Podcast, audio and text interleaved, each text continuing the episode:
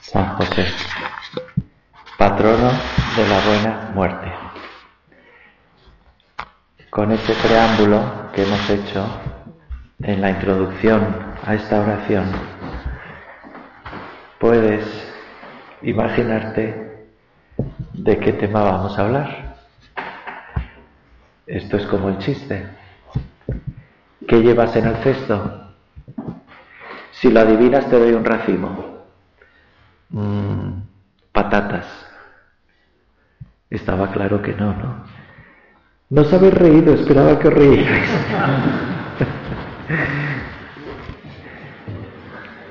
Hay un poema y luego os leeré otro al final, si me acuerdo, también del mismo autor, de Miguel Dors.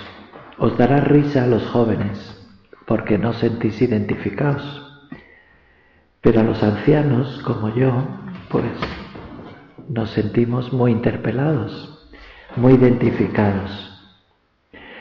Es de un libro, su último libro, llamado Viaje de invierno. Y dice así, ya ves cómo en tu cuerpo la vida se retira en desbandada.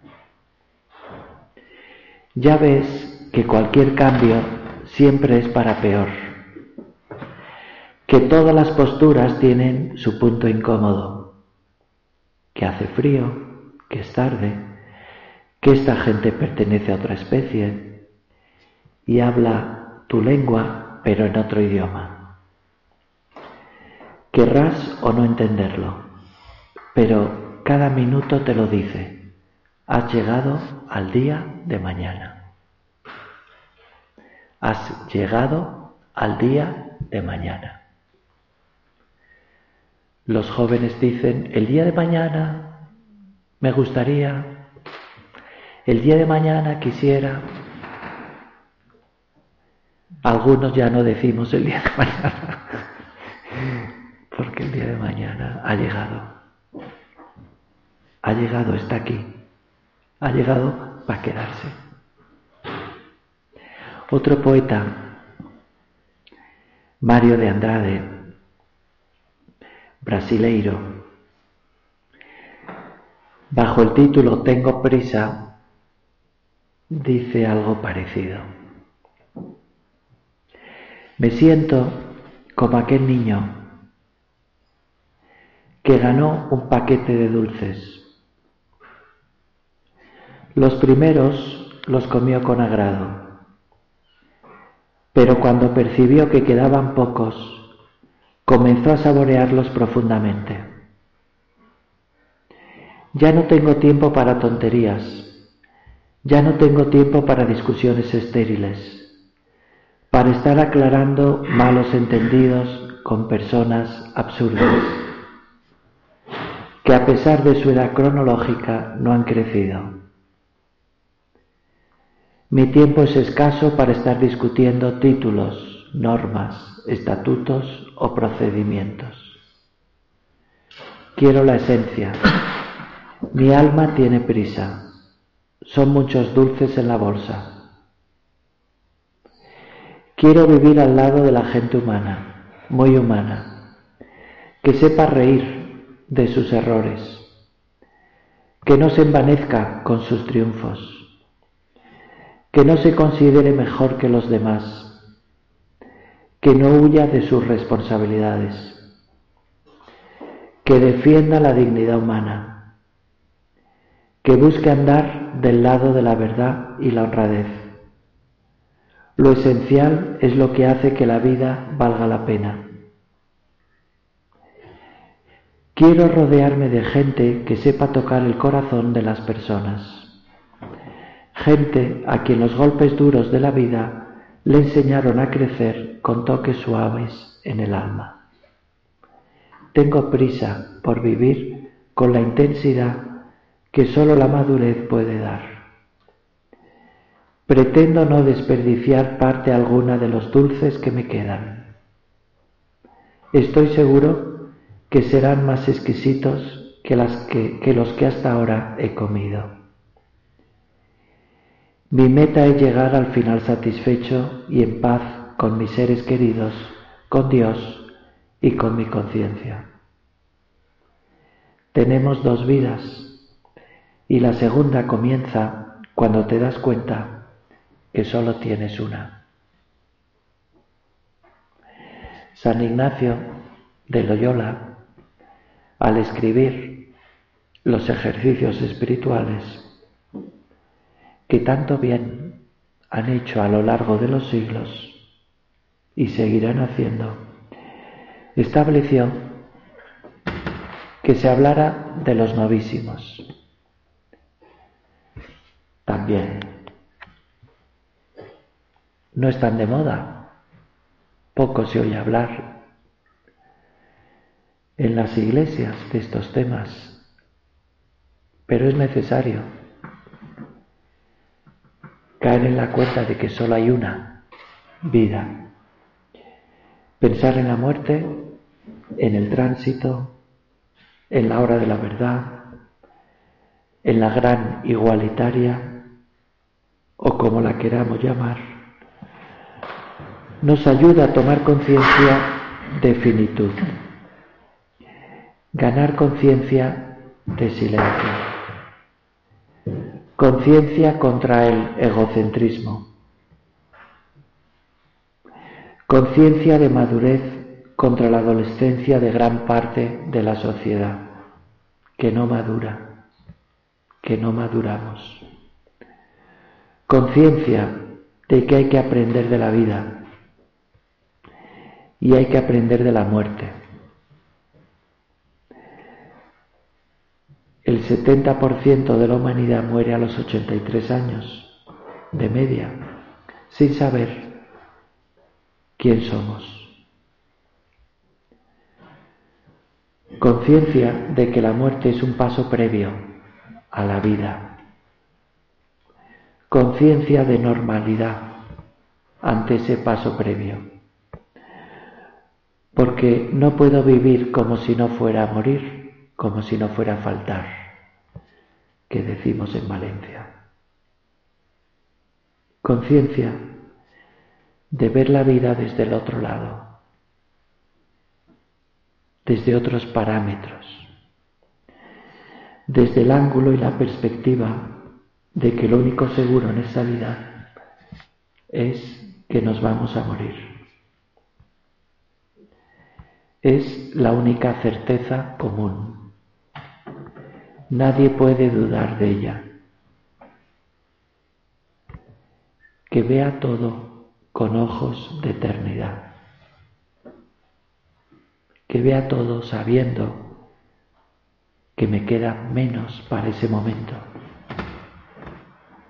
Cada vez. Arrimarte a tablas es prepararte a bien morir.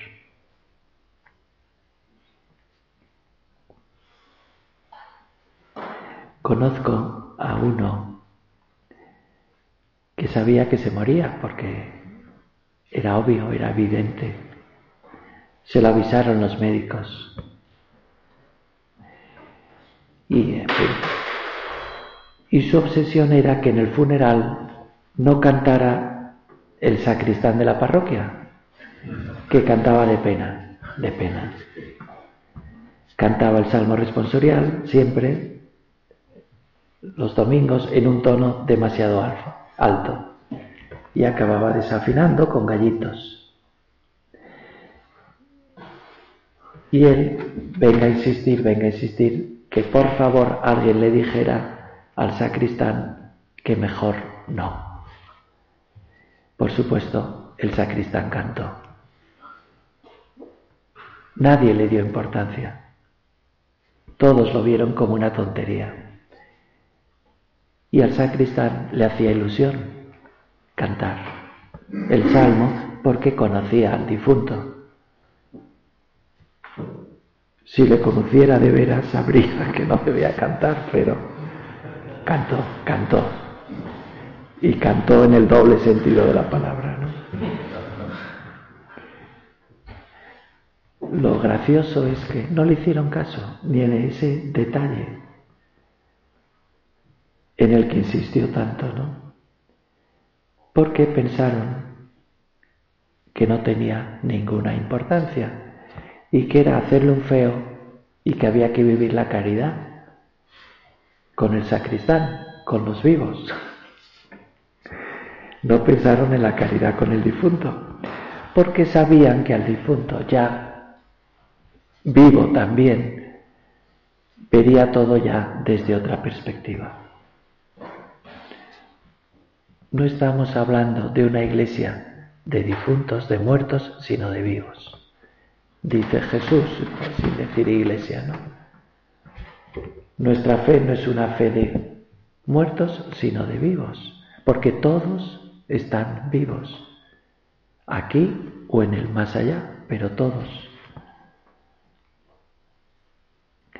Prepararnos bien para ese momento. No significa elegir el ataúd o dejar claro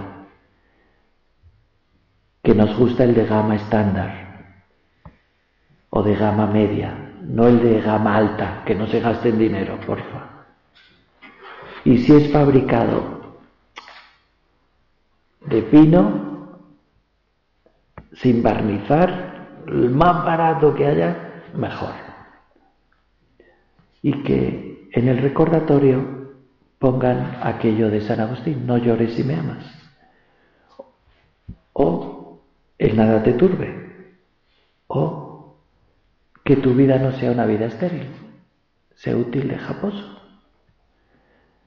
Es que da igual, no pierdas ni un segundo en esas tonterías. Hombre, tonterías no, tonterías. Arrimarte a tablas es otra cosa. Es ofrecer el dolor purificarte, rezar con más profundidad, salir del anonimato, ganar en intimidad con Cristo, ver las cosas como las verá el Señor.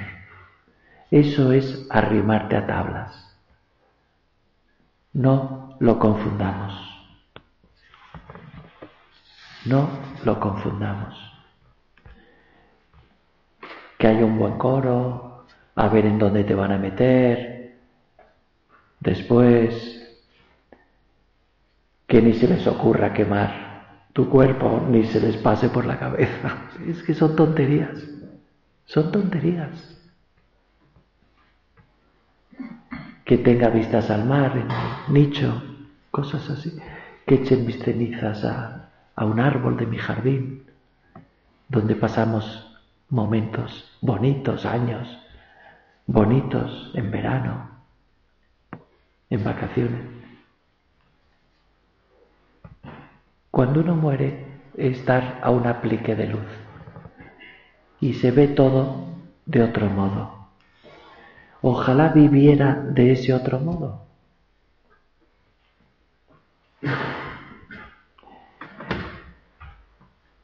Se vive como se muere se suele decir. Ojalá en nuestro caso no fuera así. Que no muramos como hemos vivido. Que muramos mucho mejor, sobrenaturalmente hablando, de lo que hemos vivido. De la mano de Dios, de la mano de la Virgen, acompañados de San José. Nadie murió mejor acompañado que José. con Jesús y con María a su lado. Que muera con ese vultuntum domine requiram.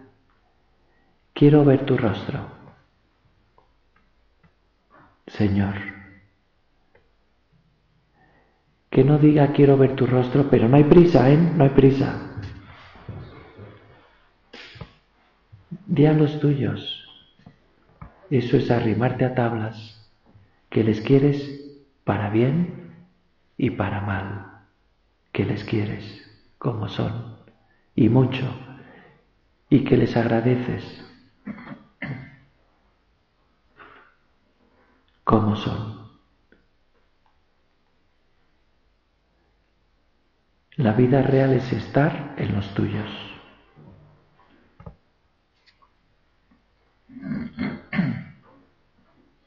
Dicen que donde más se piensa es en un tanatorio o en un entierro. En un entierro a veces es más difícil, pero en un tanatorio sí. O acompañando a uno que se muere.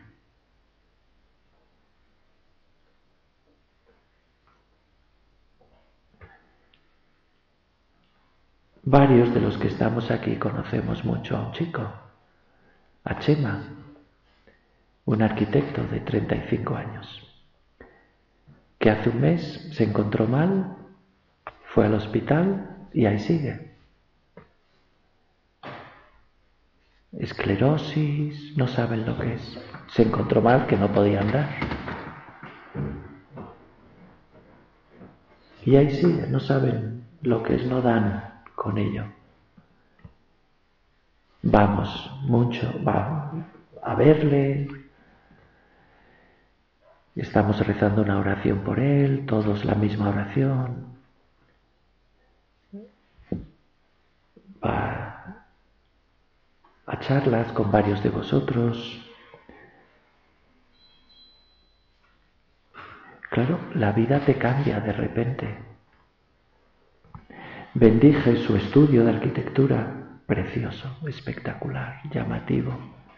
Tiene un futuro espectacular, profesionalmente hablando, con muchos arquitectos trabajando para él, en el estudio, haciendo obras en todo el mundo, y de repente, un mes, sin moverse de la habitación del hospital. Somos caducos. Tenemos fecha de caducidad. Cuando Dios quiera, como Dios quiera, donde Dios quiera. Videmus nunc per speculum in enigmate, enigmate. Dice San Pablo en su primera carta a los Corintios. Ahora vemos como a través de un espejo oscuramente, como en enigma. Los espejos de hace 21 siglos eran oscuros, no son como ahora que es casi la realidad y sin casi. Ahora vemos como en un espejo de los de la época, pero después veremos con claridad. Dice San Pablo, el apóstol, Será después cuando veremos todo tal cual es, cuando conoceremos de la misma forma en que somos conocidos.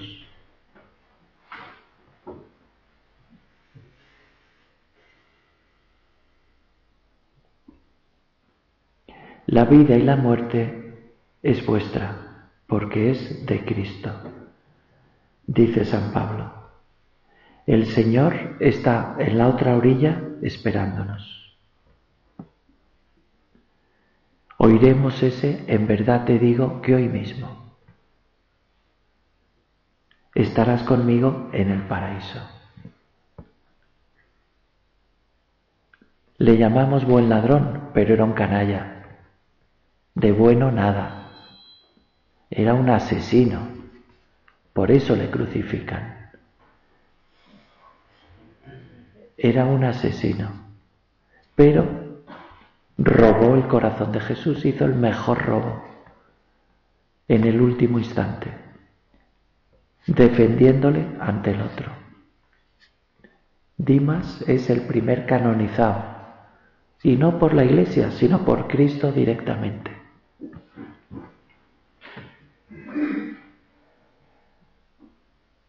Tú y yo tenemos lo que nos merecemos, porque le decía el otro lo de todos.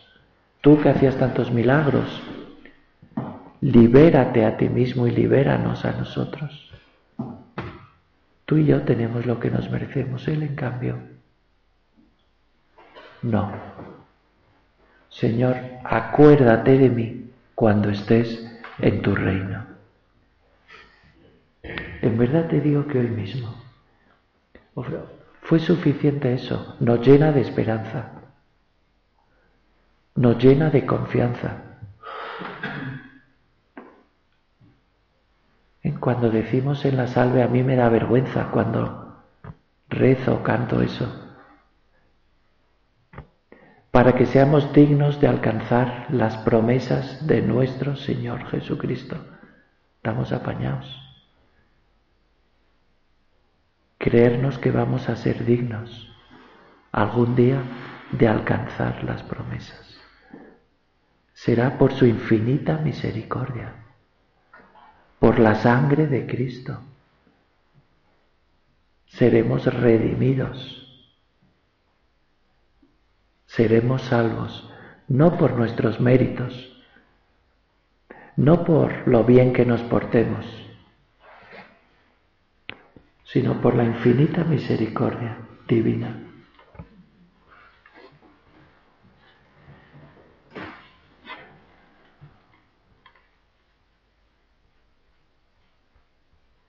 Miguel Dors tiene un poema con el que acabamos, titulado Recortes.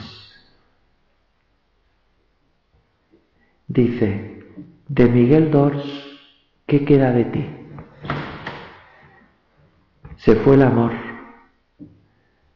se te acabó el trabajo, fueron abandonándote la juventud, las fuerzas y la curiosidad y también el color del pelo y algún diente. Se te esfumó el latín, se te nubla el francés. Las nieves que brillaron durante tanto tiempo en tu horizonte ya no están. Tus hijos andan dispersos por el mundo. En cada cumpleaños eres un poco menos. El tiempo no descansa en su labor de despojarte de ti mismo. Cada uno de tus días es una despedida. Qué poco perderás cuando pierdas la vida.